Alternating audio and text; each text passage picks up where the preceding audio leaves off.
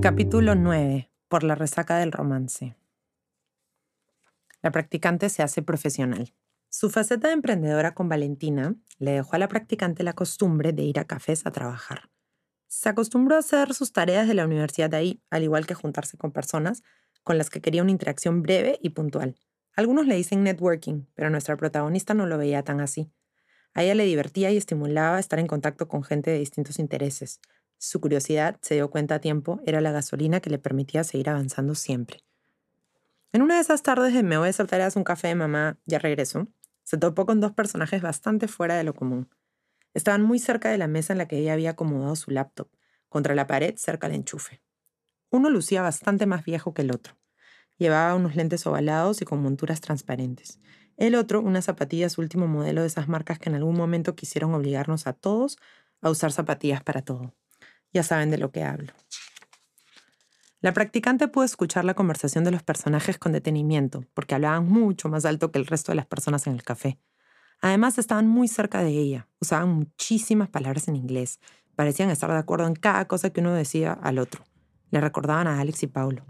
La diferencia es que este par era un poco más disruptivo, diría ella. Se quejaban de la estructura tradicional de la empresa en la que trabajaban, dejando en claro cómo esa ya no era la forma de trabajar en este siglo, y que lo más importante ahora es ser ágiles.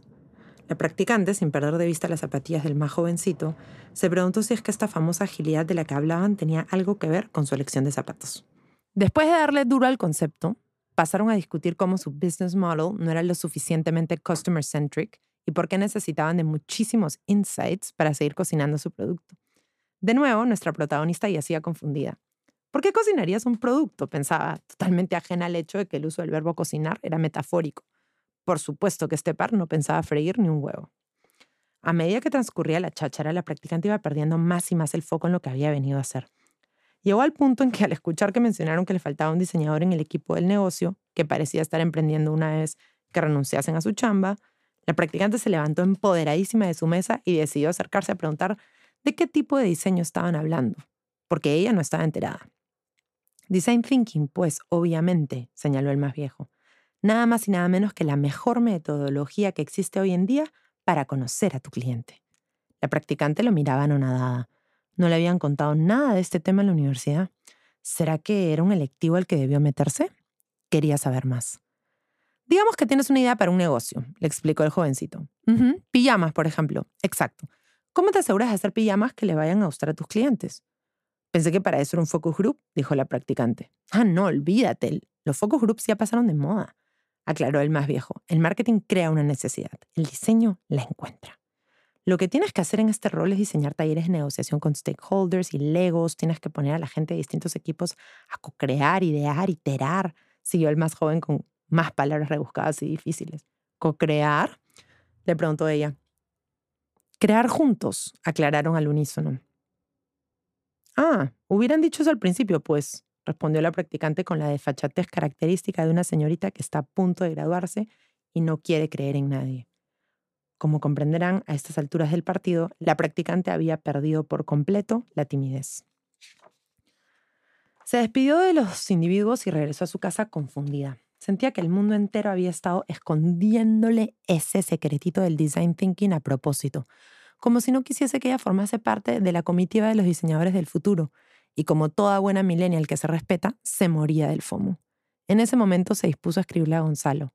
Estaba segura que él iba a tener las respuestas. ¿Design qué?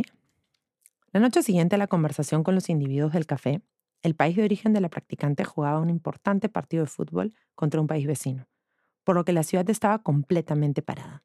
Ni a Gonzalo ni a nuestra protagonista les gustaba el fútbol. De hecho, lo odiaban. Les desesperaba ver cómo la gente perdía la cabeza por una situación tan trivial. Son 22 huevones corriendo detrás de una pelota, había dicho ella en alguna ocasión. No entiendo cuál es el punto de verlo durante una hora y media y a veces hasta más, había agregado él.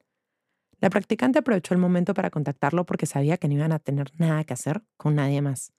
Gonzalo aceptó y fueron a caminar por las calles desiertas, parando de hablar solo para respirar o cuando la ciudad entera chilló el único gol del partido. El otro día fui a un café y escuché a unos tipos hablando sobre una cosa que se llama design thinking. ¿Has escuchado? Le preguntó nuestra heroína cuando cruzaron el primer grifo de la avenida. Sí, eso es más o menos en lo que yo trabajo, le contestó él. ¿En serio?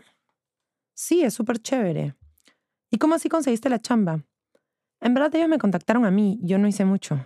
Ah, la practicante no quiso indagar más. Sentía que ya no le correspondía. Seguro era algo demasiado exclusivo, un club secreto, donde solo se entra con invitación.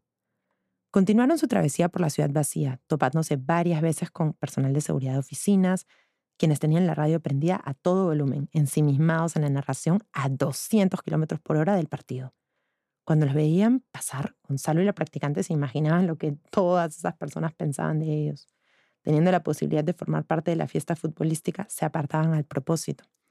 A ellos no parecía importarles, lo disfrutaban porque sabían que no estaban solos en el ejercicio. Se tenían el uno al otro. Cuando la conversación dio un vuelco hacia lo existencial, Gonzalo la miraba a pensar. La practicante tenía una forma particular de colocar sus ojos cuando estaba procesando información nueva y eso a Gonzalo le fascinaba. Ella, por supuesto, no se daba cuenta de que esto ocurría porque nunca se había puesto a pensar frente a un espejo. Ni siquiera pestañeas, le dijo él cuando finalmente se sentaron a tomar algo en la terraza de un restaurante que estaba vacío. ¿Te has dado cuenta que cuando piensas ni siquiera pestañeas?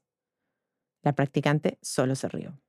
Gonzalo, en los ojos de la practicante, parecía tener todas las habilidades que nuestra protagonista sabía que le faltaban por todavía no haber trabajado en una empresa de verdad.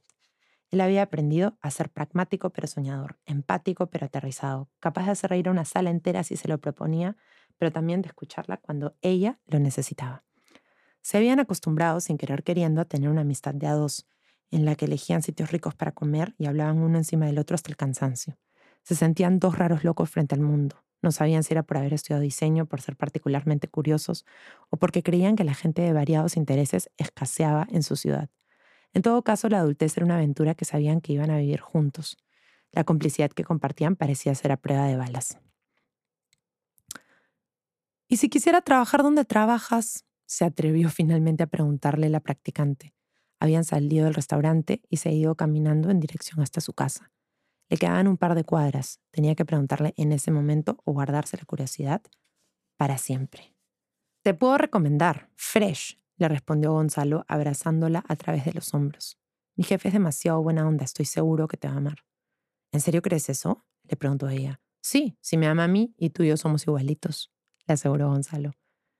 Eso es verdad. Sí, ya. ¿Quieres que le pase tu currículum? Sí. Ya, pero entonces tienes que ponerte a filtrar todas las pasantías que has hecho. Nadie te va a creer que en verdad en tantos lugares. Ok. Dejas solo lo relevante y yo te ayudo a pulirlo después de eso. Ok. La practicante se vio de nuevo obligada a resumir sus actividades para encajar en una estructura. Si bien el terreno vocacional había sido ganado y ya casi era una graduada de la carrera de diseño, Ahora le tocaba conquistar el mundo profesional. No podía hacer todo lo que quería hacer a la vez. Tenía que, como le había aconsejado Gonzalo, filtrar para encajar. Y eso fue exactamente lo que hizo. Espera, yo a ti te conozco. Era la primera vez que la practicante iba a una entrevista de trabajo tan formal. No sabía muy bien ni cómo vestirse.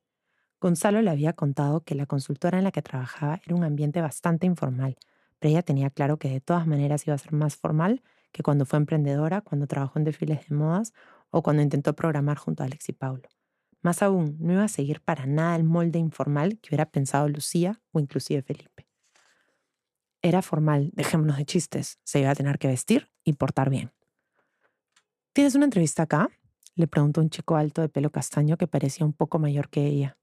La practicante no estaba mirando, estaba sentada con los hombros hacia adelante en uno de los sofás de la entrada de la oficina de Gonzalo esperando reunirse con su jefe.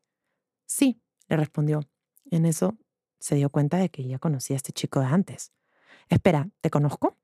Claro, del café del otro día estaba con mi socio, Alberto, que no para de hablar. Sí, obvio. A su... La practicante se sonrojó. No entiendo, ¿chambeas acá o...? Me llamo Nicolás, le dijo. Sí, chambeo acá. Pero también tengo un emprendimiento con Alberto. Más bien, ¿tú qué haces acá? Me sorprende ver que te animaste a chambear en eso que decías que no tenía mucho sentido el otro día. La practicante no podía controlar la adrenalina que sentía al escuchar a este adulto con pinta inteligente acordarse de lo que ella había dicho hace un par de semanas. Su mitad cautelosa se quería meter debajo de la tierra y nunca más existir. Pero ¿por qué se te ocurre decir cosas tan ridículas a veces, mujer? se preguntaba a sí misma. Pero su otra mitad, la que estaba a punto de tomar protagonismo en su vida, quería disfrutar del momento y responder algo brillante, chistoso y perspicaz para impresionar al chico guapo que tenía al frente. La curiosidad mató al gato, le respondió. O capaz la billetera, se podría decir. ¿La billetera mató al gato? le preguntó Nicolás. Qué chistosa. Así soy, le dijo ella, sin entender de dónde había sacado esa personalidad. Muy bien, vas a encajar muy bien acá entonces. Eso espero, le respondió nuestra protagonista. Te dejo, se despió Nicolás para luego caminar de regreso por el pasadizo por el que había llegado sin despegar sus ojos de su celular. La practicante notó que tenía una naricita delicada, barba de adulto, y sí, un chaleco corporativo de esos que había visto en el karaoke de la agencia de la Puerta Verde. Por alguna razón, el chaleco no le generó rechazo como aquella vez. Entró a la sala de juntas a reunirse con su futuro jefe. Afuera, Gonzalo la esperaba nervioso. Sabía que, a partir de este momento, si todo salía bien, dejaría de ser la practicante. Fin.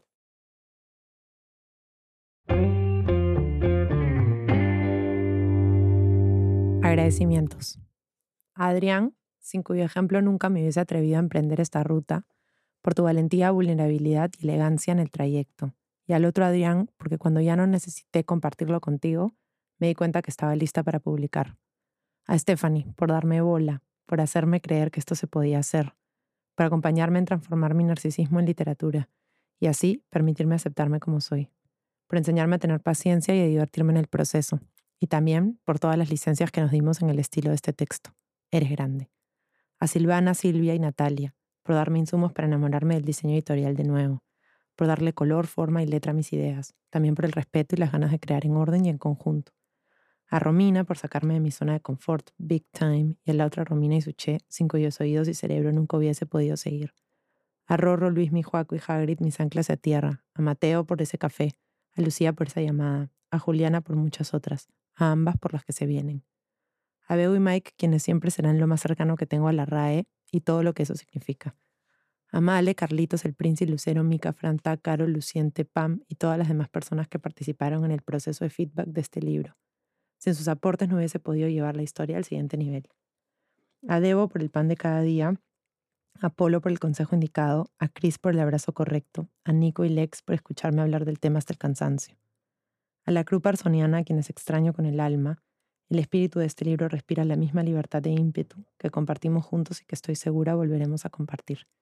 A Gonza por permitirme jugar con tu identidad y al otro Gonza por tu amistad y compromiso en el terreno desconocido a Milly y Mari, sin cuya energía femenina fértil no sería posible dar a luz a proyectos como este, por la juventud que las guía y la fortaleza que las protege, y por esta genética invencible que me acompaña.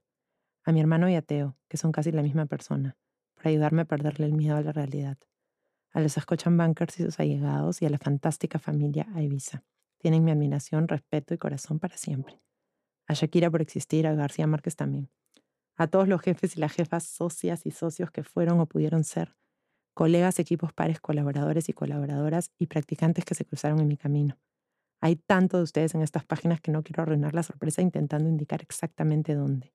Si no están en este, les aseguro que en el siguiente. Y a ti, que compraste este libro, o capaz te lo mandaron. Gracias por escucharme hasta aquí.